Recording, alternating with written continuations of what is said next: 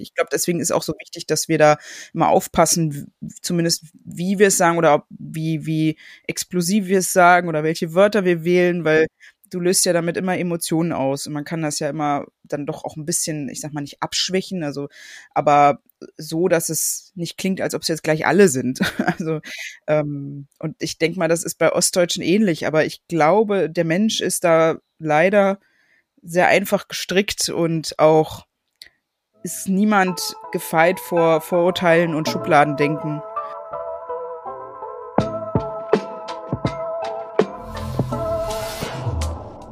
B-O-M. Berlin Ost Migrantisch. Ein Podcast über eine geteilte und vereinte Stadt. Von mir, Özgür Özvatan, und dir, Daniel Kubiak.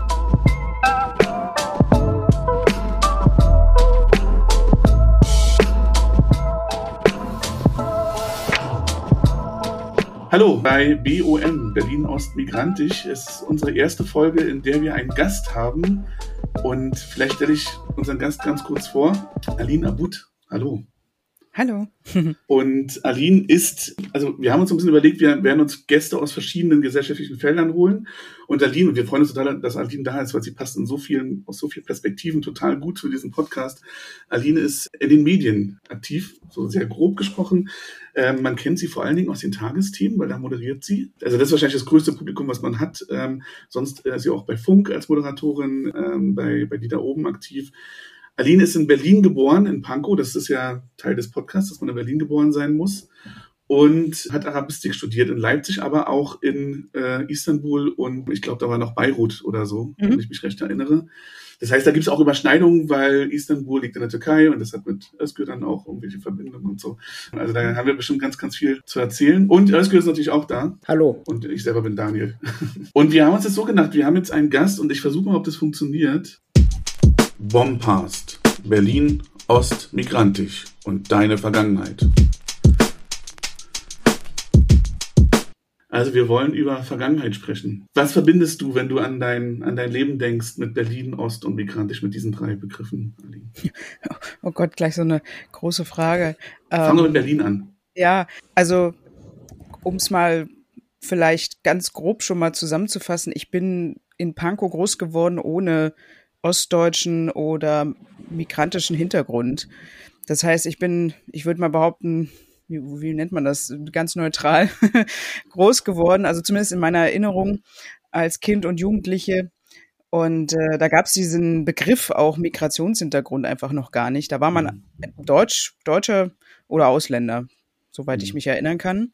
Ja, ich bin also würde jetzt mal behaupten, ein Kind, was eine, eine tolle Kindheit hatte, eine tolle, also eine Jugend, ähm, ganz normal in Berlin-Pankow. Ich, also, wenn ich, also ich weiß nicht, wie ich das, wie ich es am besten beschreiben soll, aber Pankow ist ja auch so ein sehr unprätentiöser Bezirk, also finde ich jedenfalls, auch heute noch, auch wenn sich das jetzt so ein bisschen gewandelt hat, gerade Berlin ist ja, hat sich ja extrem gewandelt, also ich kenne ja noch Prenzlauer Berg wirklich so richtig assi und mit Einschusslöchern und äh, wo man dann mit äh, 16 mit der Pulle Bier irgendwie am Kollwitzplatz saß. Der kann es ja heute gar nicht mehr machen.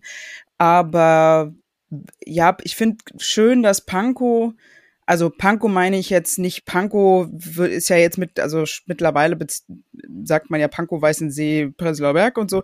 Ich rede wirklich von dem richtigen Ursprungs Panko, ähm, so Vineta-Straße, Panko Kirche, Rathaus Panko, keine Ahnung, wo ich herkomme, ähm, dass ich da irgendwie immer noch so das Gefühl habe, hier sind, hier ist so der Querschnitt äh, Berlins und ähm, und ich finde es ja auch schön, wenn Leute dazuziehen und äh, auch wieder wegziehen. Also dass einfach so eine tolle Mischung da ist. Und ähm, ich habe einfach immer noch so das Gefühl, es ist noch nicht so überlaufen. Es sind auch nicht so viele Touris da wie vielleicht Prenzlauer Berg. Ich habe zum Beispiel sieben Jahre lang in Friedrichshain gewohnt das konnte man eine Zeit lang mal aushalten, aber ich bin auch ganz froh, dass ich jetzt nicht mehr da wohne.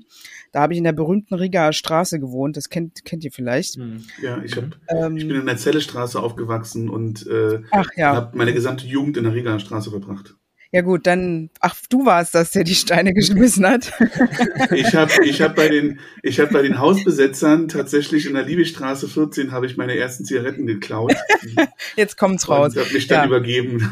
oh, ja gut. Grundschule. Ja, so, also. Ja, ja, so ist das. Ja, naja, jeder hat sowas mal durch. Also ähm, gut, das hat sich echt verändert, kann ich auf jeden Fall sagen. Also ich äh, äh, mich haben dann eher, ehrlich gesagt, in den letzten Jahren nur noch die dicken Autos provoziert, als jetzt die Punks unbedingt. Aber gut, ähm, zurück zum Thema.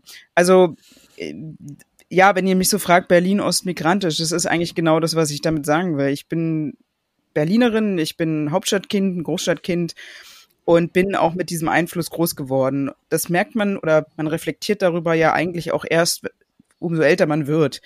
Ähm, manchmal vielleicht auch zu viel, aber mir ist das mal insofern klar geworden, als, glaube ich, ein Kollege mir mal gesagt hat, ähm, dass man in Berlin, also da habe ich auch noch in Friedrichshain gewohnt und ich musste sehr oft mit der U5 äh, ins Stadtzentrum fahren. Also damals habe ich noch äh, zum Beispiel im Bundestag gearbeitet, da war ich ja mal Volontärin. Mhm. Und wenn du in die U U5 beispielsweise einsteigst, dann siehst du da in dieser kurzen Zeit, die du von weiß ich, Samariterstraße bis Alexanderplatz fährst, wirklich den Querschnitt Berlins. Und mhm. das hat mir ein Kollege damals mal so, so gesagt, so wenn du in die Berliner U-Bahn steigst, siehst du den Querschnitt Berlins oder den Querschnitt Deutschlands äh, sogar. Und ähm, sowas prägt. Und so bin ich groß geworden. Ich war mit acht schon auf dem CSD mit meinem Vater, ähm, weil der Fotograf war. Das war für mich völlig normal. Also es war für mich nicht komisch waren alle bunt verkleidet. Ich fand das super, tolle Stimmung. Ähm, also ich bin, sag ich mal, mit einer bunten Mischung an Menschen und Perspektiven in Berlin groß geworden. Dazu zählt natürlich auch, dass ich als, ja, Halblibanesin auch schon sehr früh mit anderen Kulturen groß geworden bin oder einer anderen Kultur. Und das ähm, heißt jetzt nicht nur die libanesische Kultur über meine Familie, über meinen Vater, sondern auch andere, weil mein Vater kannte ja auch noch andere ich sag jetzt mal Ausländer oder Leute mhm. aus anderen Ländern ähm, und dadurch habe ich dann darüber andere Kulturen noch kennengelernt ähm, und äh, ja und genauso die Ostdeutsche, weil das ist ja auch immer so ein Thema, dass man dann gesagt bekommt, ja, du bist ja 88er Jahrgang, du hast ja die DDR überhaupt nicht mitbekommen. Nee, äh, klar, ist schon logisch, aber ich krieg oder ich habe sie über meine Familie mitbekommen. Ich würde schon behaupten heutzutage, dass ich ostsozialisiert bin, ähm, weil deine Eltern prägen dich, die, Famili die Familiengeschichten deiner Eltern oder deiner Großeltern oder was auch immer prägen dich. Das wissen wir ja alle, das können wir ja alle ähm, ja meines Erachtens unterzeichnen, weil man nimmt das ja mit, was die Eltern, Großeltern so erlebt haben und ob das jetzt alles richtig oder falsch ist, ist eine andere Frage. Aber grundsätzlich kriegst du die Geschichten und die Erfahrungen, die Werte, die äh, negativen Erfahrungen, positiven Erfahrungen ja immer mit. Und ähm, dann musst du halt als Mensch ähm, mit deiner Prägung natürlich schauen, was du daraus machst am Ende, ist klar. Und jenseits, jenseits von, von der Prägung durch die Eltern und durch die Familie, glaubst du, dass es auch eine Prägung durch den Stadtteil dann gab? Ich meine, der Stadtteil ist ja dann formell auch ähm, Gesamt, ein Gesamtberliner wiedervereinigter Stadtteil. Aber hast du dann auch irgendeine Prägung durch den Stadtteil erfahren? Naja, ich bin ja in der, im vereinten Deutschland groß geworden. Also hm. das ist ja das, woran ich mich erinnere. Ähm, wir wohn, wohnten sehr nah an der Bornholmer Brücke, hm. äh, wo ja auch die Mauer war. Und das heißt, ähm, ich bin dann auch schon sehr früh zum Beispiel immer mal in Wedding. Also das ist ja so ein mhm. Nachbarbezirk. Das bedeutet in, in keine Ahnung, in zehn Minuten bist du mal kurz im, ich darf es ja sagen, so halb Arabien, äh, äh, türkisch, äh, türkische Szene äh, oder was weiß ich irgendwie, weil das ist nun mal da so, äh, Punkstraße, Badstraße. Da gehe ich immer gerne einkaufen, wenn ich irgendwie mal für äh, libanesisch kochen will oder sowas. Und ähm, also das mag ich ja sowieso an Berlin. Also, dass du einfach für dich entscheiden kannst, okay, heute habe ich Lust auf Hipster, heute habe ich Lust auf Touristenprogramm, heute habe ich Lust auf Shoppen oder heute will ich mal in die Sonnenallee, weil ich unbedingt Bock habe, ähm, Hummus, äh, vernünftiges Hummus mhm. zu essen, so ungefähr, und nicht irgendwo was, irgendwo an der Ecke. Dann fahre ich halt in die Sonnenallee oder in, in die Beusselstraße in Wedding oder sowas. Mhm. Ähm, das, das war auch immer so lustig, wenn mich dann Touristen oft gefragt haben, also so auf der Straße, ja, wo ist denn hier das Zentrum, wo ich dann immer hm. loslachen musste und gesagt habe, ja, was wollen Sie denn machen?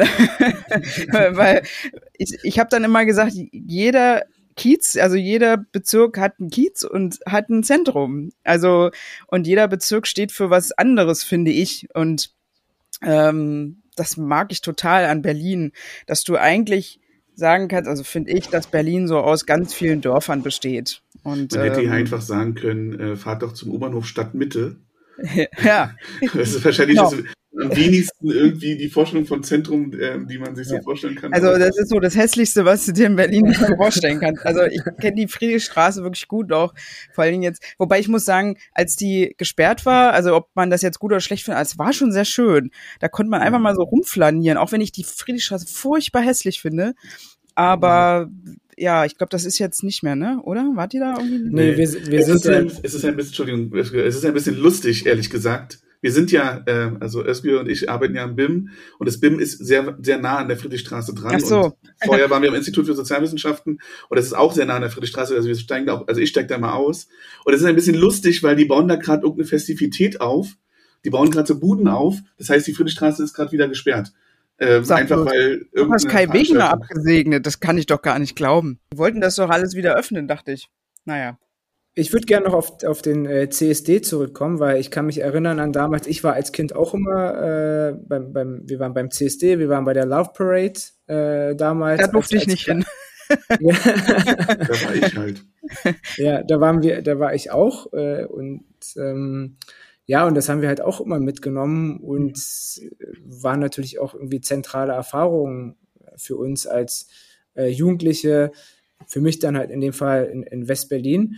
Hast du da irgendwie noch mal, kannst du noch was dazu sagen, was, was du da irgendwie auch mit CSD verbindest, jenseits davon, dass dein Vater dich dahin gebracht mhm. hat, äh, auch vielleicht äh, dann später, als du da nicht nur irgendwie kein älteres Kleinkind mehr warst, sondern vielleicht auch irgendwie so pubertierend warst?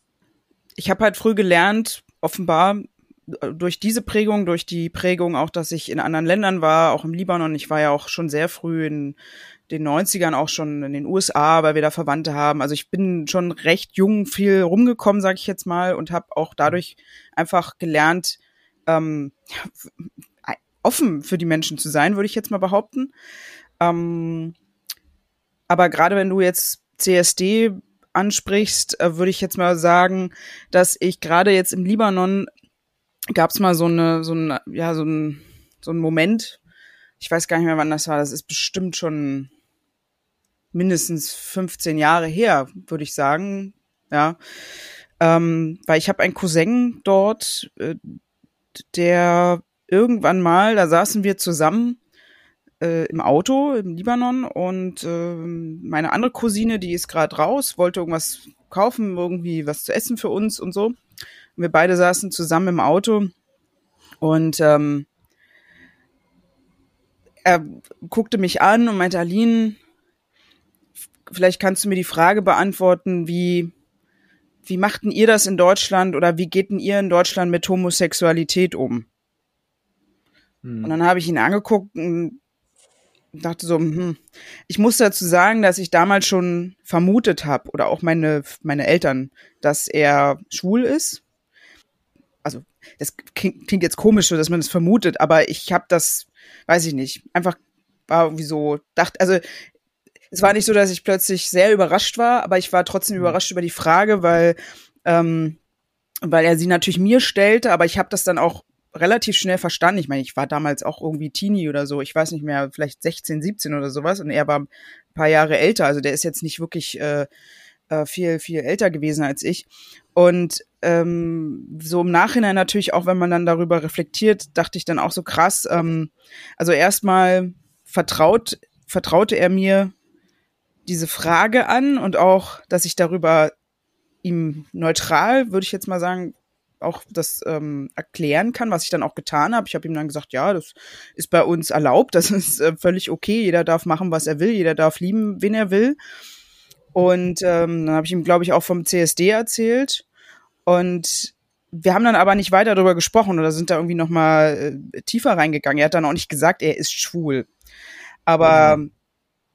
Bis heute, also hat er, wenn es wirklich so ist, sich noch nicht geoutet, was mir sehr leid tut, weil das im Libanon ein bisschen schwieriger ist. Ähm, meine Familie ist oder wo mein Vater herkommt, sind sehr sind erzkatholisch alle.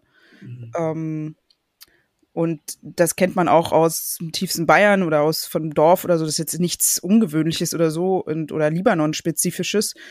Ähm, das hat, ist einfach auch, ja, hat was mit Religion zu tun, mit, mit äh, kulturellen äh, Sachen natürlich, logisch so. Und ähm, ja, und, äh, und da habe ich dann eben auch so ein bisschen gemerkt, dass ich im Libanon auch immer die, die Aline war, die aus, aus einer Hauptstadt kam, die mhm aus Berlin, aus der großen Hauptstadt kam, die auch immer ein bisschen anders angezogen war. Also ist bis heute immer noch so. Also ich, äh, äh, das ist immer schon ein Running Gag bei uns in der Familie.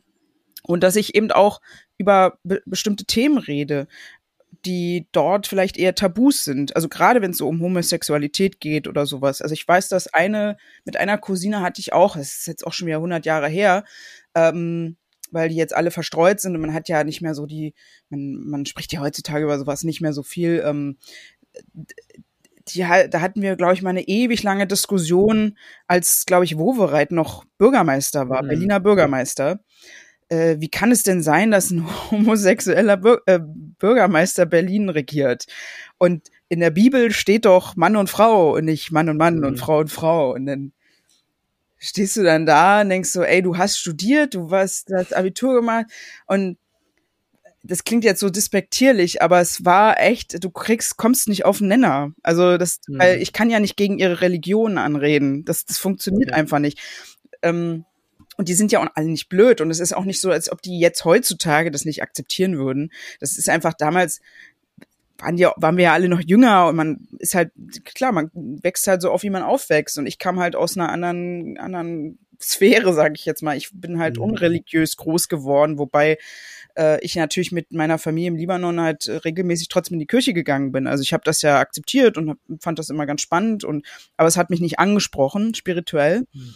Aber äh, das waren halt so Erlebnisse, gerade wenn es so um solche Themen ging und das äh, wenn ich da so heute drüber nachdenke, ist das mhm. schon sehr spannend. Also, äh, aber ich kenne das halt auch von Freunden, die aus Dörfern hier aus Deutschland kommen, dass die ähnliche Diskussion mit Eltern oder mit Familienmitgliedern mhm. haben. Also Genau. Es ist tatsächlich so, wenn du das gerade ansprichst, ähm, dass wir auch überlegen, irgendwann uns Gäste einzuladen, die eben nicht in Berlin geboren sind, sondern für, die Berlin so eine Art Zufluchtsort ist. Ja. Und, und tatsächlich ist, ähm, ist eine, ein, eine Erzählung, die mir schon häufiger berichtet wurde, ist Schwulsein zum Beispiel in Ostdeutschland auch. Ähm, dann ist Berlin ein Ort, in den man gehen kann, um das, um das sein mhm. zu können.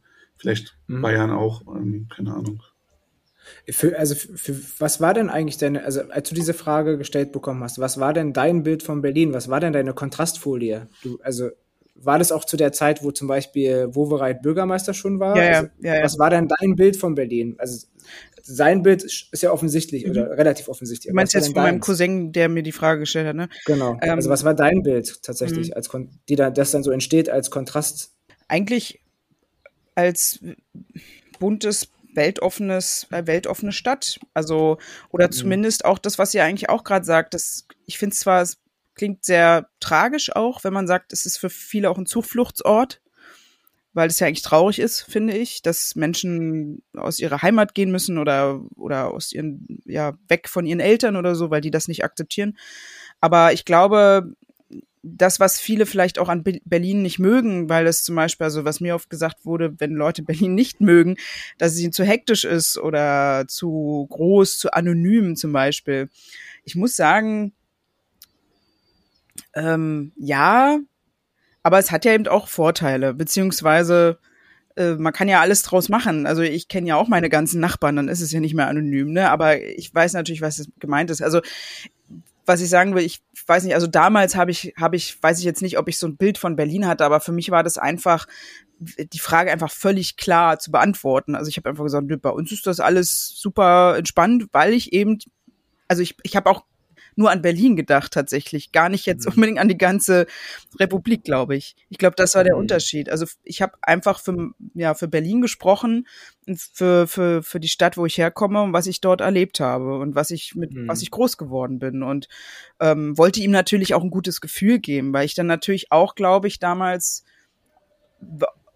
auch wenn ich nicht weiß, ob ich wirklich da, danach äh, damals danach, ähm, äh, darüber nachgedacht habe, aber jetzt im Nachhinein vielleicht, aber so natürlich auch darüber nachgedacht habe, ob ich ihm damit vielleicht irgendwie helfen kann. Also dass er irgendwie mhm. dann das Gefühl hat, okay, mit mir kann er reden. Mhm. Ähm, er, vielleicht kommt er nach Berlin, weil er sich da wohler fühlt, was ja. weiß ich. Ja. Mhm. Das habe ich auch gedacht, genau. Kann ich ganz kurz nochmal, ich will nochmal kurz zu den Bezirken. Ich habe ja Pizzen ausgeliefert und ich habe das, und ich habe in, in Pankow gelernt. Also ich habe wirklich drei Jahre lang in Pankow Pizzen ausgeliefert. Ich kenne da jede Straße.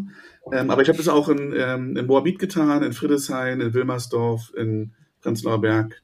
Ähm, also wirklich in verschiedenen Bezirken. Und für mich ist Pankow, Alter, weil du meinst, da ist so der Querschnitt. Ich fand Pankow eigentlich immer relativ spießig, bürgerlich. Mhm. So, also es war so nord nördlicheres Pankow. Also die, die Pizzeria war Kommt drauf an, wo in Pankow, genau. Und was Pankow ja, und was Pankow ja. ja. auch hat, ist halt, dass da diese ganzen Osteliten auch gewohnt haben. Also Meier das stimmt. Und so. Äh, ja, also für mich ist es wirklich so ein Ost-Berliner Spießerbezirk. ja, ja, gut, da, da hast du eigentlich auch recht, ähm, weil meine Großeltern haben ja äh, hier auch gearbeitet, die waren äh, Zahnärzte und die hatten auch etliche ostdeutsche Leute, also hier äh, Eliten auf dem Tisch äh, sitzen. Mhm. Ähm, also ja, äh, da hast du natürlich auch recht. Ich will es vielleicht nicht spießig nennen, aber äh, aber bürgerlich ist wahrscheinlich äh, schon der richtige Begriff, weil ich glaube, das ist was, was ich eigentlich so ein bisschen meine. Vielleicht bin ich auch einfach schon so alt geworden, dass ich jetzt äh, so das Ruhige hier so schön finde, weil äh, auch weg auf, aus dem Friedesheim, weißt du. Und ähm, mhm. aber ja, eigentlich ist es hier, ich sag mal, sehr entspannt. Ähm, es liegt jetzt nicht wirklich viel Dreck auf der Straße, also eigentlich fühlt man sich hier ganz wohl. Und ähm, du kannst halbwegs noch, würde ich mal sagen, die Mieten irgendwie bezahlen. Also es ist, verändert sich natürlich alles. Aber klar, ähm, klar, wenn man, umso mehr man nach außen geht, äh, also gerade so französisch Buchholz kenne ich auch sehr gut, ähm, das wäre jetzt zum Beispiel nicht so mein Lieblingsort, ehrlich gesagt. Oder Berlin Buch kenne ich auch sehr gut. Da hat mein Ex-Freund gewohnt früher. Bin ich sehr oft gewesen. Da war ich auch sehr oft im Krankenhaus in diesem, äh, was da, was da ist, äh, als Kind. Ähm, ja. Aber was ich an Pankow so toll finde bis heute, so, so ganz äh, banal, ist einfach, du bist sehr schnell in der Stadt und du bist auch sehr schnell draußen. Also mhm. im Wald. Das finde ich mhm. toll. Ich habe zu, zu, zu, zum ersten Teil zu Past habe ich eigentlich nur noch eine Frage. Du hast eingangs über den äh, über dieses als Ausländerin gelesen sein oder gelesen werden gesprochen. Wie war das? Also war das denn so, dass es irgendwie viele, äh, also waren, gab es einen hohen Ausländeranteil oder einen geringen? Ähm, kannst du das mal einschätzen, retrospektiv, mhm. über deine Schulzeit oder eben irgendwie Sportvereine oder so, je nachdem, man was muss, du hattest? Man muss vielleicht kurz dazu sagen, um ganz kurz, ähm, wir haben halt darüber gesprochen, dass in meiner, ich bin in Friedrichshain zur Schule gegangen mhm. und es gab in meinem ganzen Abiturjahrgang, ähm, soweit ich weiß, zwei Personen, die eine Migrationsgeschichte hatten. Mhm. Und ich bin 82 geboren, also sechs Jahre älter. So, so. Ja. Bei mir 85 geboren und die ganze Schulzeit war äh, komplett geprägt von, weiß nicht, 60 bis 80 Prozent. Äh, Wo bist du groß geworden? Äh, in Charlottenburg. Ah, okay. Hm. In, in so einem Kiez ähm, zwischen Schloss Charlottenburg und Lietzensee. Mhm. Ja, ähm, ja.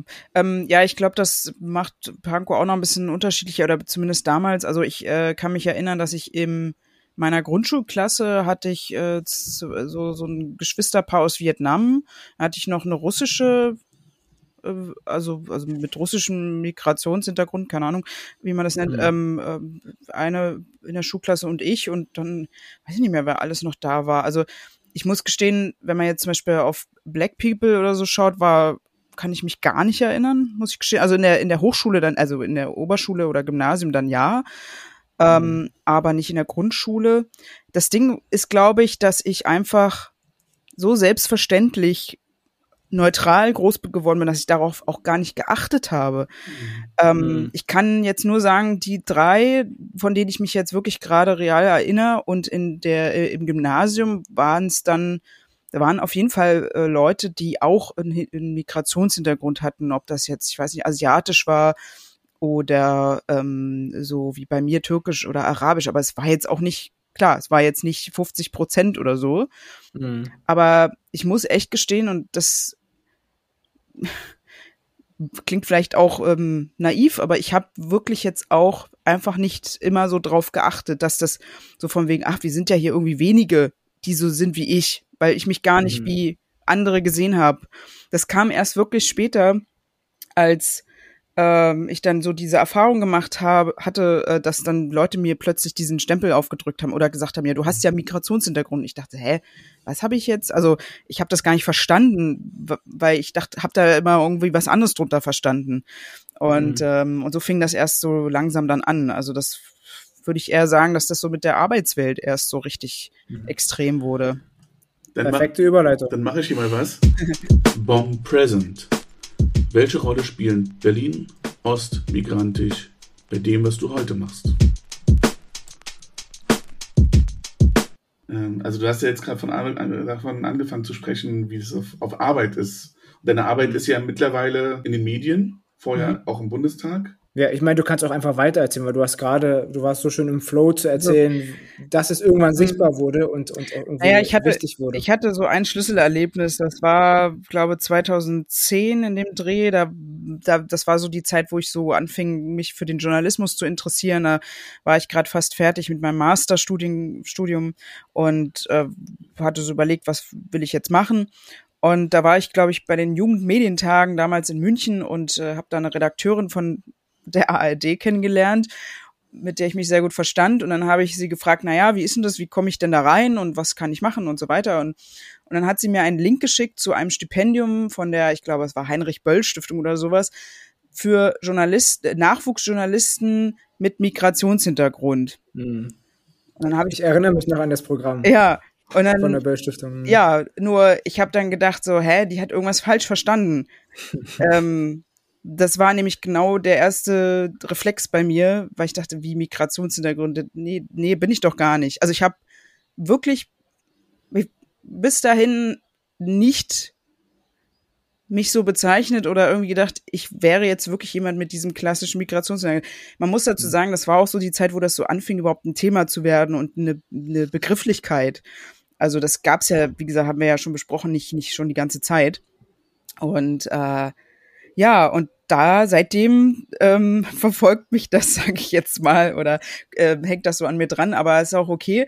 Aber damit fing das an, dass ich dann auch seitdem viel mehr über meine Identität und diesen ganzen Kram nachdenke, was ich auch irgendwie manchmal sehr anstrengend finde, weil ich ja bis dahin eigentlich recht entspannt gelebt habe, sage ich jetzt mal, ohne dass ich mir darüber Gedanken machen musste, wer ich jetzt bin und wo meine Heimat ist oder nicht und ob ich jetzt äh, mich, äh, ob jetzt Libanon meiner zweite Heimat.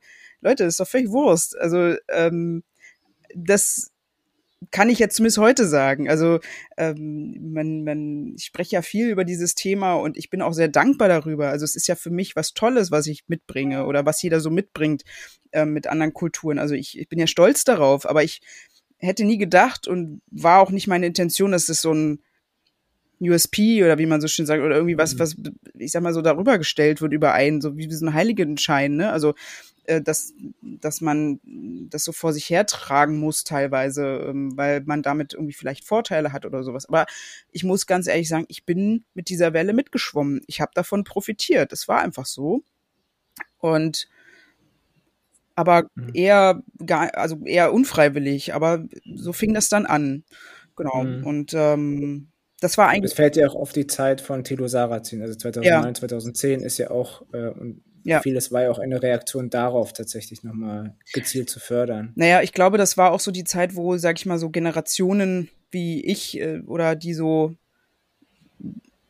ich meine, oder, oder auch von türkischen Gastarbeitern, die dann so zweite, dritte Generation waren, dass die dann natürlich immer älter wurden und dann auch in dieses, in diese Jahre gekommen sind und dann auch partizipieren wollten oder auch mhm. mehr ähm, ähm, oder lauter wurden, einfach, ne, also mitmachen wollten. Und dadurch, glaube ich, gab es dann einfach auch in der Zeit so einen Diskurs darüber, was sind die eigentlich oder wer sind wir eigentlich? Weil wir sind ja keine Ausländer, aber wir sind auch nicht irgendwie Migranten. Also was, was sind, ist man dann so? Und dann so fing das an. Und jetzt ähm, er ist schon spannend, also äh, wie sich das so entwickelt hat. Mhm. Ich, ich habe das Gefühl, es gibt ja da so, wenn man jetzt über dein, über das, wo du arbeitest, redet, dann gibt es ja irgendwie zwei, zwei Ebenen, auf denen das irgendwie verhandelt wird. Also das eine, auf denen, der das verhandelt wird, es gab ganz lange, ich weiß, dass es diesen Diskurs ganz lange gab, ähm, warum gibt es keine Nachrichtensprecherinnen, die irgendwie nicht weiße, also nicht weiße Deutsche sind. Und dann gibt es ja nochmal die andere Ebene, und vielleicht kannst du dazu auch noch was sagen, ähm, wie spricht man darüber in den Meldungen? Also, ne, es gibt so ganz viele Diskussionen. Özgür hat Narrativen über Clans zum Beispiel jetzt in letzter Zeit einen Artikel geschrieben und geforscht und so, wo dann sozusagen Clan, mhm. Clan-Familien immer sofort verbunden werden mit Kriminalität oder, oder arabische Familien mit Kriminalität verbunden werden. Also da gibt es ja auch so ein Berichten über Menschen. Also irgendwie bist du ja da in beiden Ebenen irgendwie dann drin, als jemand, mhm. der das dann präsentiert. Die, die es gibt grundsätzlich zu wenig Ostdeutsche in den Medien, das ist auch klar, genauso wie zu wenig Menschen mit Migrationshintergrund in den Medien. Also das wirkt vor der Kamera, also die, die vor der Kamera stehen, natürlich völlig anders, die man sieht. Ja. Ähm, ich meine, ich bin auch Beispiel dafür, aber mhm. hinter der Kamera ist es wirklich ein Armutszeugnis, muss man einfach sagen. Also ich glaube, der Prozentsatz ist immer noch einstellig. Also ähm, ich kenne jetzt nicht die Zahlen, aber ich habe das irgendwo mal, ich weiß auch nicht, mal gelesen, da war es vielleicht jetzt schon ein paar Jahre her, aber da war es zumindest bei Print einstellig und ich glaube bei TV eigentlich auch, vielleicht kurz vor zweistellig, aber ähm, vielleicht hat sich jetzt auch mittlerweile was geändert. Ich glaube, Martin Machowitz ist, glaube ich, einer der allerersten Ostdeutschen, der in einer Chefredaktion bei der Zeit überhaupt äh, sitzt. Ich, ich, also ich glaube, so einstellig ist das. Also es ist wirklich in absoluten ja. Zahlen einstellig, was dann die wirklichen Führungspositionen betrifft. Und das habe ich nämlich auch gedacht, dass es doch mhm. noch viel mehr eigentlich darum gehen muss, wer in der Redaktion sitzt, als wer da jetzt präsentiert, weil auf jeden Fall, weil am Ende machen die die Sendung. Und vor allen Dingen, ähm, du hast es ja auch angesprochen, man, man spricht auch viel zu wenig noch über Führungspositionen. Weil natürlich kann man immer sagen, ja, wir, wir, wir hauen jetzt hier eine Latte an Ostdeutschen raus und die kommen da alle rein oder irgendwelche Menschen mit Migrationshintergrund, ist ja alles schön und gut, aber ähm, das bringt nichts, wenn die nicht auch was zu sagen haben. Das, äh, jetzt eingangs der zweiten, des zweiten Teils gesagt oder des zweiten Parts gesagt, dass dass diese Zeit 2010 und danach, dass das auch so eine, so eine Welle für äh, Menschen mit Migrationshintergrund ausgelöst hat. Gab es in der Zeit auch eine Welle für, für ostdeutsche Menschen? Boah, also damals, ehrlich gesagt, weiß ich, weiß es nicht, ähm, weil damals dachte ich, okay, ich bin Aline und habe einen libanesischen Migrationshintergrund. Irgendwann kam dann plötzlich dazu, ach, Aline Abud ist ja auch noch halb ostdeutsch. Also, mhm. was ich damit sagen will, dieses Ostdeutsche kam als Plus dann auch noch irgendwann dazu, wo, als mhm. Stempel, wenn man so will. Ähm, was ich ja auch nicht freiwillig sozusagen mir ähm, angedichtet habe, sage ich jetzt mal. Das ist, aber man merkt das natürlich dann immer mehr, wenn du dann irgendwo auch in anderen Bundesländern arbeitest oder ähm, auch natürlich in die Öffentlichkeit gehst oder, oder in der Öffentlichkeit bist. Die Leute interessieren sich für einen, ähm, gehen da auch sehr tief und gucken, was macht die, wo kommt sie her und ähm, macht die irgendwas falsch, macht sie irgendwas richtig. Und ähm, dann wird natürlich sowas dann irgendwie auch nochmal ja, besonders betrachtet. Ich finde eher diese ganze Sonneberg- und AfD-Thematik, da habe ich so das Gefühl, ähm, dass das äh, jetzt irgendwie ich sag mal, den Fokus auf, auf diese Region sehr verstärkt hat in letzter Zeit. Also da habe ich das Gefühl. Ja, weiß nicht, wie es ihr seht. Das meinte ich ja mit meiner Frage, wie kann man darüber gut berichten? Also hm. ähm, jetzt, ne, also es gab jetzt Sonneberg, ich äh, habe da selber auch jetzt in, konnte so ein bisschen durch die Medien laufen, weil ich dann immer, weil ich da so einen Tweet gemacht hatte und mich ein bisschen aufgeregt hatte über die Art, wie da berichtet wird, weil man, natürlich kann man nach Sonneberg gehen und kann so Nazis ähm, also national, nationalsozialistische Verherrlichung einfangen, aber irgendwie, also ich, ich finde es immer so ganz schwer, also wie kann man gut über das Problem berichten, ohne Stigmatisierungen herzustellen. Also, ne, und da, da gibt es ja auch irgendwie diese Analogien. Wie kann man gut über Clankriminalität berichten, ohne Stigmatisierung von ganzen Familien herzustellen? Wie kann man ja. gut über ja, ich, ich muss gestehen, ich habe überhaupt keine Lösung. Ich weiß auch gerade gar nicht, was ich dazu sagen soll, weil gerade wenn du jetzt Clans ansprichst, dann ist das auch äh, in meiner Familie oft ein Thema, dass wenn jetzt, keine Ahnung, Abu Chauka wieder irgendwas gemacht hat, ähm, keine Ahnung was, und ähm, dann war immer das Thema toll, jetzt sind Libanesen oder Libanesinnen immer gleich komplett stigmatisiert, alle sind schlecht, alle sind Clans, alle sind Muslime, was natürlich auch nicht stimmt. Siehe meine Familie mhm. beispielsweise, wird ja oft als Muslima bezeichnet. Ähm, äh, alle sind, keine Ahnung, klauen Geld und so weiter.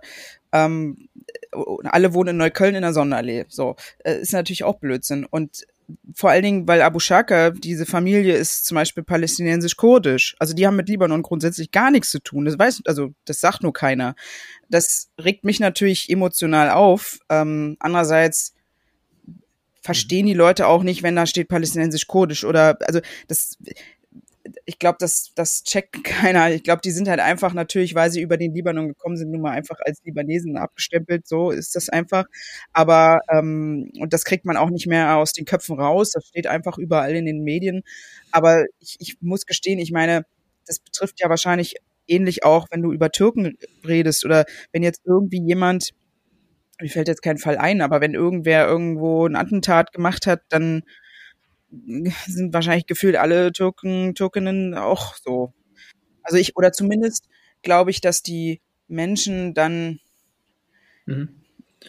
vielleicht misstrauischer werden oder ähm, sich davon beeinflussen lassen könnten. Das müssen nicht alle machen, aber ich, mhm. ich glaube, deswegen ist auch so wichtig, dass wir da immer aufpassen, zumindest wie wir es sagen oder wie, wie mhm. explosiv wir es sagen oder welche Wörter wir wählen, weil du löst ja damit immer Emotionen aus und man kann das ja immer dann doch auch ein bisschen, ich sag mal nicht abschwächen, mhm. also aber so, dass es nicht klingt, als ob es jetzt gleich alle sind. Also ähm, und ich denke mal, das ist bei Ostdeutschen ähnlich, aber ich glaube, der Mensch ist da mhm. leider sehr einfach gestrickt und auch, glaube ich, ist niemand gefeit vor Vorurteilen und Schubladendenken. Ja, ich finde das total spannend. Äh, Daniel hätte gerade mhm. von Analogien gesprochen. Ich würde eher, also ich würde vorsichtiger, weil wir jetzt auch wieder mhm. über Wortwahl sprechen, über äh, Parallelen sprechen. Die sind ja nicht identisch, diese Erfahrungen. Gleichzeitig sehen wir eben ähm, Mechanismen, die irgendwie ähnlich zu sein scheinen. Also es mhm. wird über einen Vorfall in Ostdeutschland gesprochen, aber es wird über Ostdeutschland generalisiert. Und das Gleiche, also ne, eine Parallele wäre eben, dass das für andere Gruppen, für andere Orte auch so funktioniert.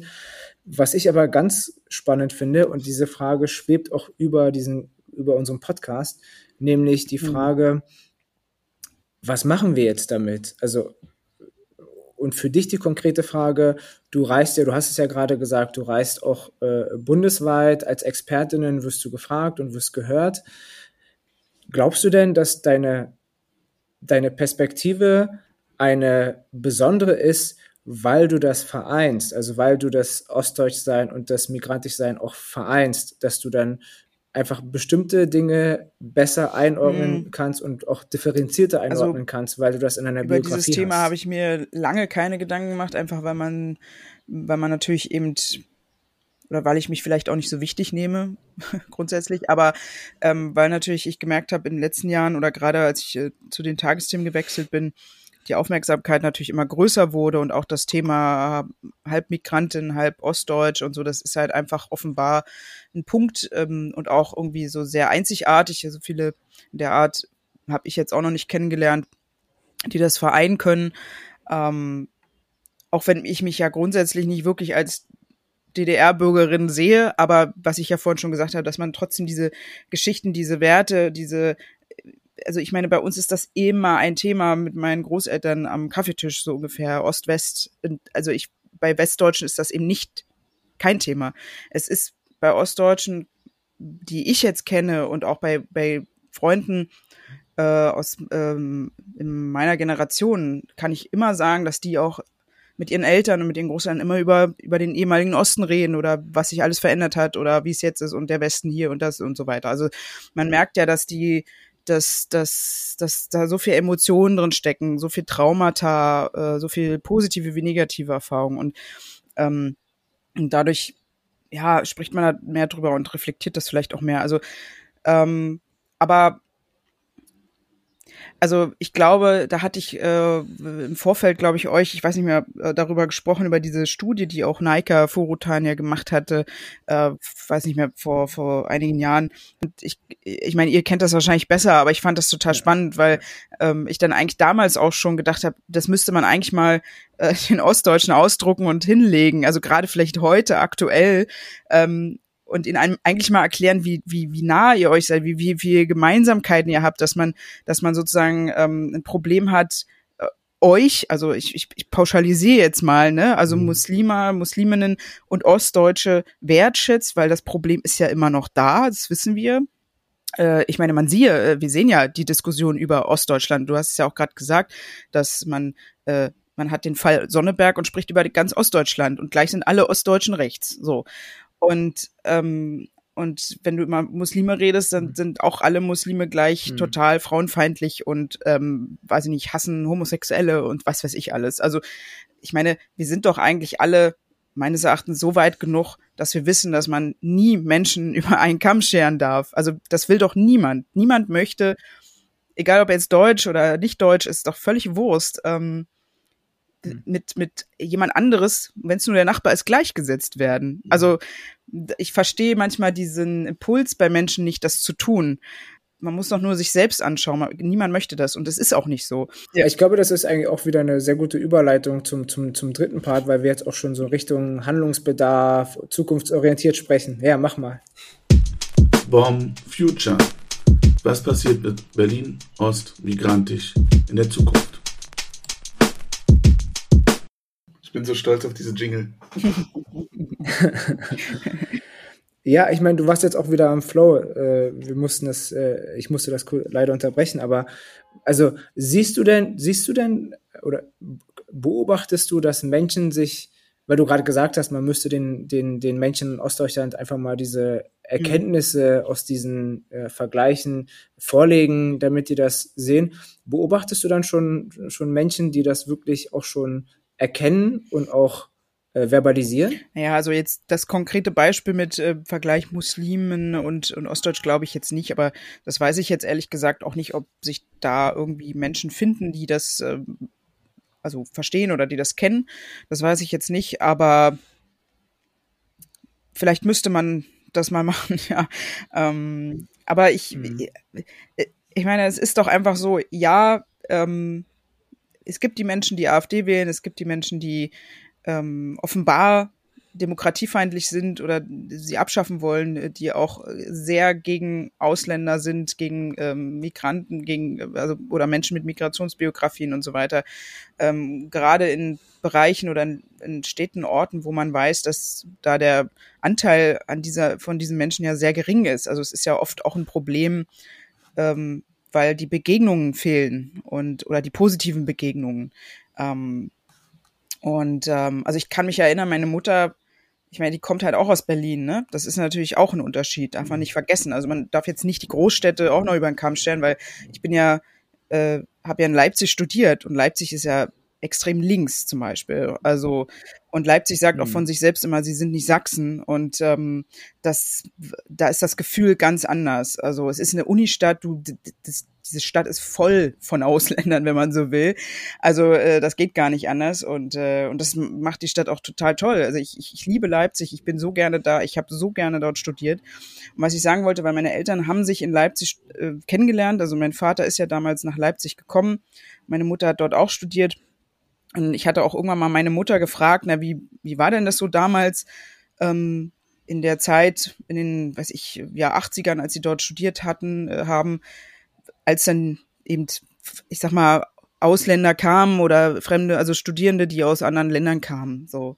Und dann meinte sie zu mir, also sie persönlich spricht natürlich auch jetzt so von, von sich selbst, aber sie fand das damals total toll, weil du ja in der DDR wenig rauskamst. Du konntest ja nicht in irgendein fremdes Land, also nur die, die gingen, die sozialistischen Länder. Aber ähm, wenn da jemand aus beispielsweise Libanon kam, wie mein Vater oder weiß ich, äh, sonst woher, ähm, dann hatte man in dem Moment ein Gefühl der Freiheit und den, den, den, nur allein durch diese Person, die da kam, die dann plötzlich was anderes mitbrachte, andere Perspektiven, ähm, eine andere Sprache, eine andere Mentalität, äh, vielleicht auch anderes Essen oder Ideen. Und ähm, das fand sie damals total toll. Also und so hat mir zum Beispiel mein Vater das eigentlich auch geschildert, dass er, als er damals ähm, 82 zum Studieren in die DDR kam, ähm, da eigentlich auch so ein Gefühl hatte, er, er sei willkommen.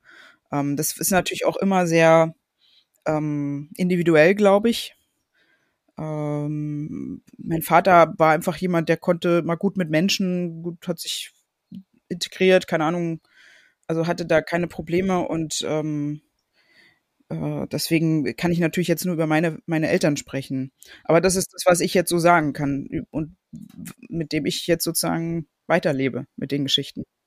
Ich habe mich noch mal gefragt, weil du gerade meintest, Leipzig ist nicht Sachsen. Ich bin immer noch bei Berlin und ich, ich äh, weil, und weil du, weil wir darüber gesprochen haben, dass Berlin so Berlin ist auch nicht Sachsen. Ist. Nee, Berlin ist auch nicht Sachsen. Ich, ich, glaube, äh, es ist ja irgendwie so, in, in, in, beim MDR Sachsen werden die Temperaturen de, der Ostsee durchgesagt. Weil ich glaube, einfach Leute aus Sachsen fahren hm? einfach Echt? an Berlin vorbei zur Ostsee. Ja, im, so äh, im Sommer werden am MDR Sachsen in den Wetternachrichten die Temperaturen der Ostsee durchgesagt. Weißt du, dass die ähm, Ostsee die auch? An, die fahren einfach an Berlin vorbei. Berlin existiert, glaube ich, auch einfach für Sachsen ja. einfach nicht, sondern man fährt okay. daran vorbei. Ähm, aber ich nehme ich nicht auch immer. Ist auch viel zu voll, viel zu viel Stau, Baustellen. Ja. Würde ich auch nicht machen. Halt außen rum, ne? Ähm, aber irgendwie ist Berlin auch nicht Deutschland. Also, weil ich habe, ne, weil du meintest, hier ist der Querschnitt Deutschlands. Mhm. Manchmal habe ich auch das Gefühl, aber Berlin ist irgendwie auch, das, was wir so in Berlin diskutieren, ist aber auch nicht das, was sozusagen in Deutschland diskutiert ja. wird. Ne? Ja, ja, also, klar. so ganz viele Sachen, so, das ist halt irgendwie eine globale Stadt. Es ist äh, eine internationale Stadt, eine Stadt, in der genau dieses, man kann halt irgendwie anonym sein und so daran, daran hänge ich immer noch. Also, wie rum ist es? Also, ist Berlin jetzt ähm, der Querschnitt von Deutschland? Oder ist Berlin eigentlich wie so eine Insel innerhalb Deutschlands und mhm. ist aber eigentlich. Und deswegen sind, nehmen wir manche Sachen nicht so wahr. Ich hatte gestern, ähm, gestern wurde nämlich das tatsächlich auf Twitter ging, ging, ging es eine Diskussion und dann wurde halt gesagt, naja, Ostberlin ist halt auch nicht der Osten. So, ne? Also wir haben ja, vielleicht auch äh, weniger Ostdeutschland-Erfahrung als andere ja. in Ostberlin. War jetzt keine richtige Frage. Ich, ich bin kein Journalist. Ich, alles, alles gut. Äh, ich ich mache jetzt einfach mal eine Frage aus. Ich weiß gar nicht, ob ich da jetzt sagen kann, Berlin ist das oder jenes. Ich finde, Berlin ist irgendwie alles. Und ich, äh, wie, wie gesagt, wir haben ja vorhin schon drüber gesprochen, für manche ist es ein Fl Zufluchtsort und somit ja dann auch wie so eine Art Insel, Zufluchtsinsel, wo derjenige hinkommen kann. Ähm, äh, und für, für uns vielleicht also ich, ich meine, wir sind ja nun mal Berliner. Ähm, ich glaube, für uns ist Berlin auch noch was anderes als für jemand, der von außen kommt. Mhm. Also äh, zum Beispiel bin ich ja zum Studieren weggegangen. Also weil ich dachte, ich kann ja jetzt nicht mhm. mein Leben lang in Berlin bleiben. Also gerade zum Studium hatte ich gedacht, naja, wenigstens da muss ich ja mal raus. Und ich bin jetzt nicht weit gekommen bis Leipzig, mhm. aber es hat völlig ausgereicht. Ich hatte trotzdem Heimweh und äh, bin auch viel zu, mal zurückgefahren oder nach Hause gefahren. Aber ähm, äh, das hat äh, war auch alles prima, dass ich das so gemacht habe. Also, aber ähm, ich glaube, als Berliner siehst du deine Stadt ja auch nochmal anders als jemand, der von außen äh, drauf blickt. Also so merke ich das immer, wenn ich mit Leuten rede. Ich meine, der Running Gag, ich weiß nicht, wie es euch geht, aber es ist ja ständig, wenn du auf irgendwelchen Partys bist oder irgendwo Leute kennenlernst und dann fragen dich die, na, wann bist du denn nach Berlin gekommen? Ja, äh, 88. Genau. ähm, ja, das ist so ein bisschen wie, wo kommst du denn her? So aus Berlin. Nee, jetzt wo wirklich? Das ist so eine ähnliche Frage, finde ich mal, wenn du dann, wenn die dann auf deinen Migrationshintergrund ja. anspielt. Ja. Ähm, hm. Deswegen, also ich finde, Berlin ist so, kann, glaube ich, für jeden alles sein, so ein Zufluchtsort oder einfach nur eine, eine große Insel mit vielen kleinen Dörfern. Man kommt nicht aus dem Kiez ja. raus. Also. Hm. Ich finde das total spannend, weil Berlin ist ja da, also Berlin einerseits durch diese Geschichte des geteilt werden und wieder vereint werden und so weiter.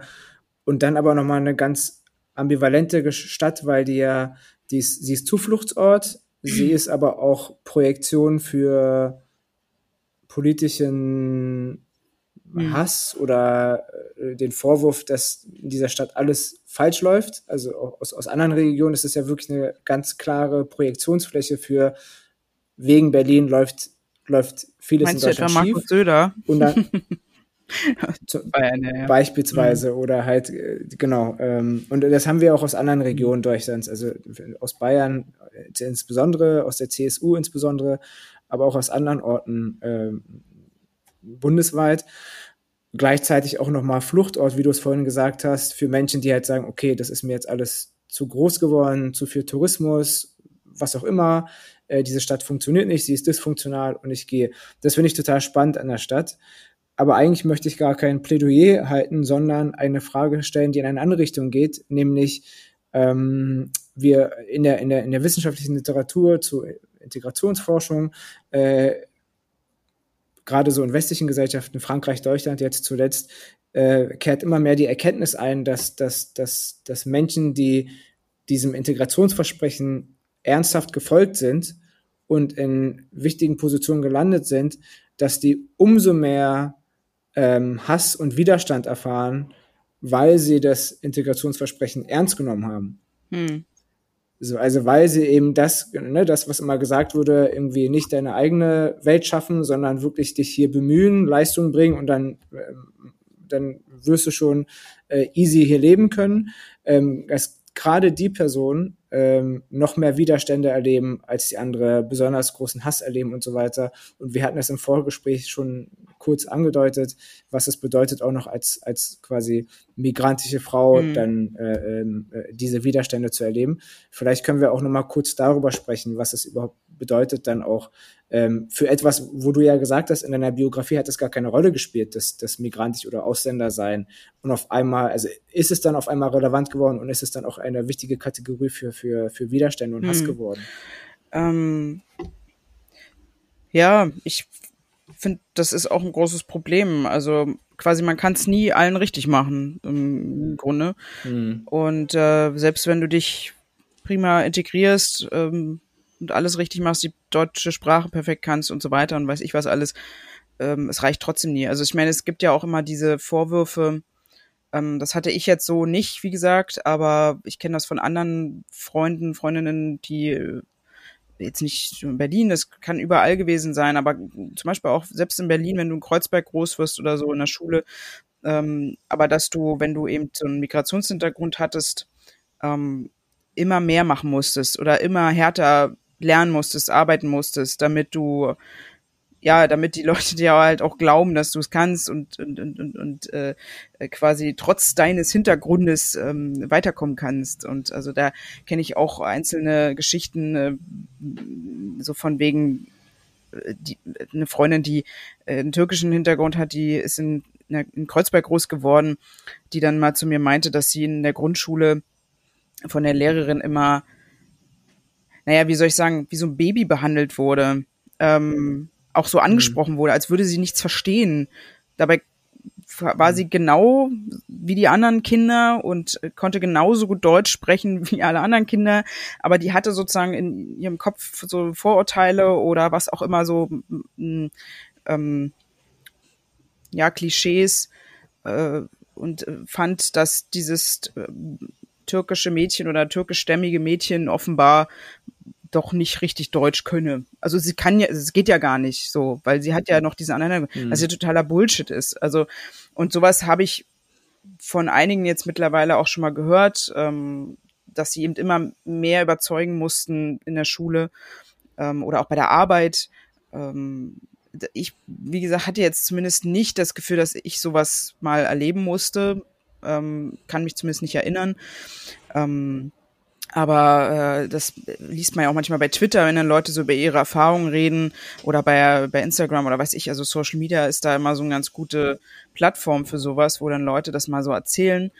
Aber ähm, ich meine, wo, du sprichst ja auch jetzt auf den Fall an, den ich vorne erzählt hatte, ähm, was mich jetzt betrifft, dass ich ja seit vier Jahren dieses Funkformat moderiere, die da oben und äh, wir eben letztens mhm. ja einen Shitstorm hatten oder was heißt Shitstorm oder so eine Art äh, äh, ja, es war halt ein Riesenthema, weil es ging um ein Video, ähm, was ähm, hieß äh, oder wo analysiert wurde, welche Parteien, welche Gruppen rechts sind oder was man unter rechts versteht. Und ähm, da ging es jetzt gar nicht um das Video und auch nicht um, um diese Collage oder dieses, diese, diese, wie nennt man das, Thumbnail, also sozusagen da, wo du dann raufklickst. Es ging, glaube ich, um eine Instagram-Story, die ein bisschen missverständlich war, offenbar.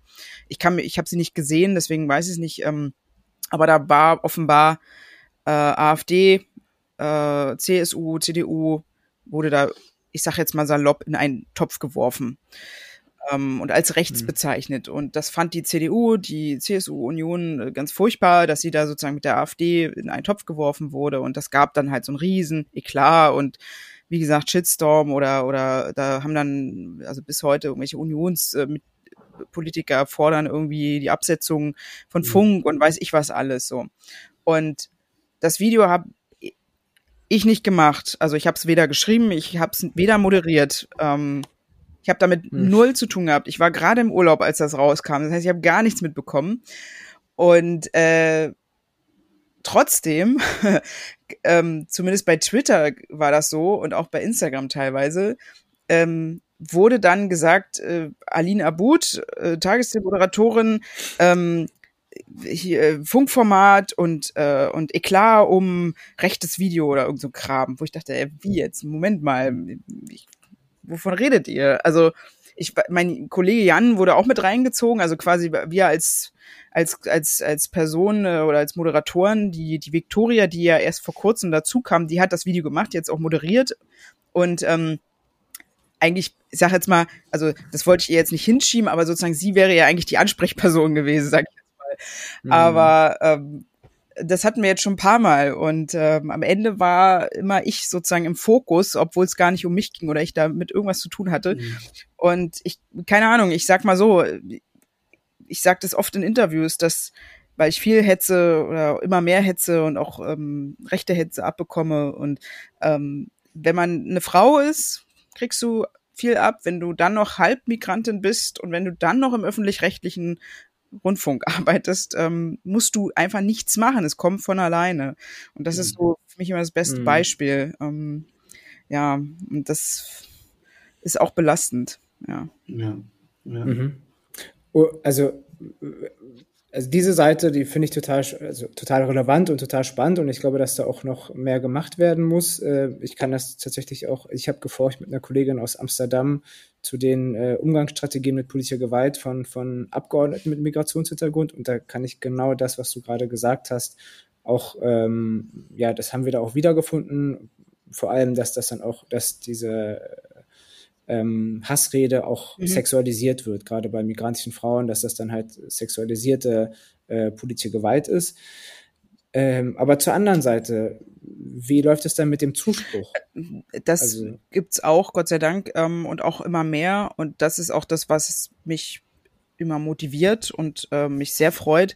Gerade weil, wie gesagt, ich, ich persönlich, mir ist Ruhm nicht wirklich wichtig und mir geht's auch gar nicht darum, meine, Pos meine Person irgendwie irgendwie in den Vordergrund zu rücken, aber deswegen meine ich, also diese Stempel, die ich habe mit Migrationshintergrund und Ossi und so weiter, das äh, akzeptiere ich mittlerweile. Ich, ich schwimme da mit und, und nutze es aber für diese Gruppen, in welcher Form auch immer. Mhm. Wenn ich einfach nur als Person, die das alles in sich drin trägt, einfach nur irgendwo vor der Kamera stehe und Menschen damit erfreue, dann und mhm. sich da dadurch Menschen und gerade junge Leute, Kinder motiviert fühlen, die ist ja wie ich, die ist, die spricht wie ich, was weiß ich, sieht so aus wie ich oder irgendwas.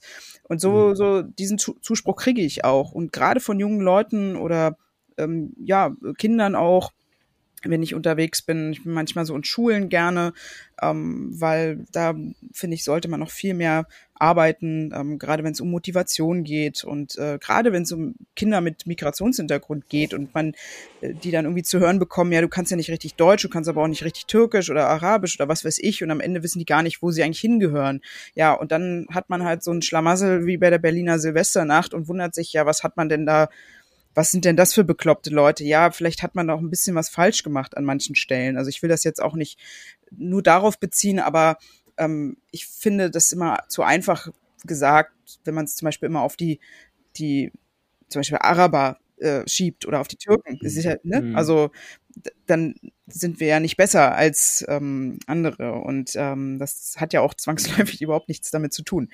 Und ähm, also mhm. was ich sagen will, ist, dass äh, ich kriege Zuspruch und ich freue mich auch darüber und versuche einfach meine Person, wo ich eben mittlerweile eben akzeptiert habe, dass ähm, ich da irgendwie spannende Biografien vereine und ähm, stolz darauf bin und versuche das sozusagen wirklich zu nutzen, dass Menschen sich einfach davon motiviert fühlen. Weil als ich damals, also Beispiel jetzt 2010, so mit dem Journalismus ähm, anfing und mich dafür interessierte, habe ich damals trotz dessen, dass ich noch nicht so viel über meinen Migrationshintergrund äh, nachgedacht habe, habe ich damals mich Dunja Hayali sehr nah gefühlt, weil ich mhm. gemerkt habe, die mhm. ist wie ich ungefähr. Mhm. Äh, die hat auch so einen ähnlichen mhm. Hintergrund. Und ich habe aber das gar nicht so benannt oder irgendwie gedacht, so, woran liegt's jetzt? Aber ich habe so ein mich ihr nah gefühlt als äh, Mensch, als ja, äh, und äh, das ist wahrscheinlich genau das, was man dann, was dann untereinander verbindet. Äh, du beschreibst ein bisschen was, was ich in meiner, ich habe ja zu, ich habe ein bisschen zu deiner Generation geforscht, ich habe zu den Nachwendekindern geforscht und äh, was ich da festgestellt habe, und ich glaube, das ist dann schon auch wieder eine Analogie in gewisser Weise zu äh, Migrationsgeschichte haben, ähm, ist halt dieses, was du beschreibst, irgendwann gibt es diese Fremdzuschreibung und dann muss man halt überlegen, wie geht man damit um und du hast offensichtlich entschieden, das so in so einem Empowerment umzuwandeln und ja. diese Rolle als Role Model anzunehmen äh, was ich total irgendwie, ich glaube, als junger Mensch würde man sagen, feiere. Das liegt natürlich auch an der Öffentlichkeit, ne? Also wenn ich jetzt einen Bürojob hätte, irgendwie sonst wo würde sich ja kein Mensch für mich interessieren. Also und dann würde ich wahrscheinlich auch gar nicht so viel darüber nachdenken. Ja, aber also das, was du sagst, ist total spannend. Als Projekt, Projektionsfläche zu dienen und jetzt sind die Projektionsflächen, also ich würde jetzt behaupten, dass für die jungen Leute die Projektionsflächen vielfältiger sind als ja, 2010. Definitiv. Und ja. so. Und bevor wir hier Schluss machen, würde ich noch gerne eine Serviceleistung leisten. Ich habe nämlich gesehen, du warst doch bei Alles schon gesagt, diesem Mammut-Podcast, wo man ja. fünfeinhalb Stunden redet. Ja. Und was ich an diesem, ich mag diesen Podcast. Ich höre mir nicht immer alle Folgen an und ich werde mir deine Folge noch anhören. Ich habe sie noch nicht gehört. Vielleicht gibt es Podcast drin. Was ich, was ich an diesem Podcast aber nämlich total doof finde, ist, dass man immer nicht weiß, warum die Leute dieses Codewort auswählen. Man, man sagt ja so ein Codewort und dann ist mhm. der Podcast vorbei. Du hast Nudelholz gesagt. Ja. Warum? Serviceleistung. Warum hast du Nudelholz gesagt? Fun Fact, ne? Äh, weil, als ich damals die E-Mail bekommen habe, dass ich ähm, mir für den Podcast ein Codewort einfallen lassen muss, ich glaube, es war ein paar Tage vorher oder so, habe ich gerade eine Kochsendung geschaut. Dann habe ich einfach nur Nudelholz gesagt. Ich so, ja, darüber rede ich jetzt nicht. Fertig, Nudelholz. Also nichts Besonderes, sorry. Vielleicht lösen wir das jetzt auf. Na, ist besonders ja, genug, würde ich es sagen. Es gibt übrigens eine sehr schöne Folge mit Jutta Almdinger, das ist ja auch eine Sozialwissenschaftlerin. Die hat ein Codewort und diese beiden Menschen, die da ja moderieren, die reden ja auch mhm. gerne mit sich selber und über sich gerne auch und so. Auf jeden und Fall, so, ja. sind ein bisschen jovial. und ähm, sie sollte dann sagen, bei welchem Italiener sie immer essen geht. Und sie meinte, das sage ich jetzt nicht.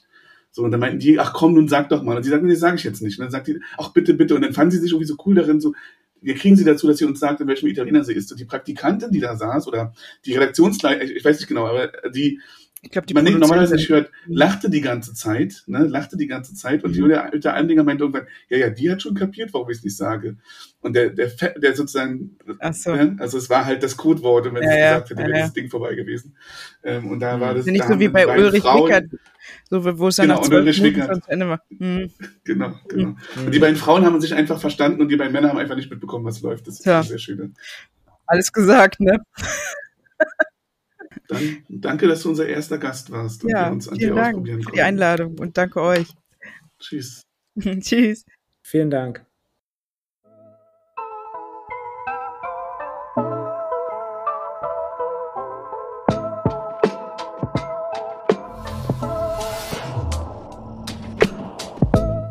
Das war BOM, Berlin Ost Migrantisch.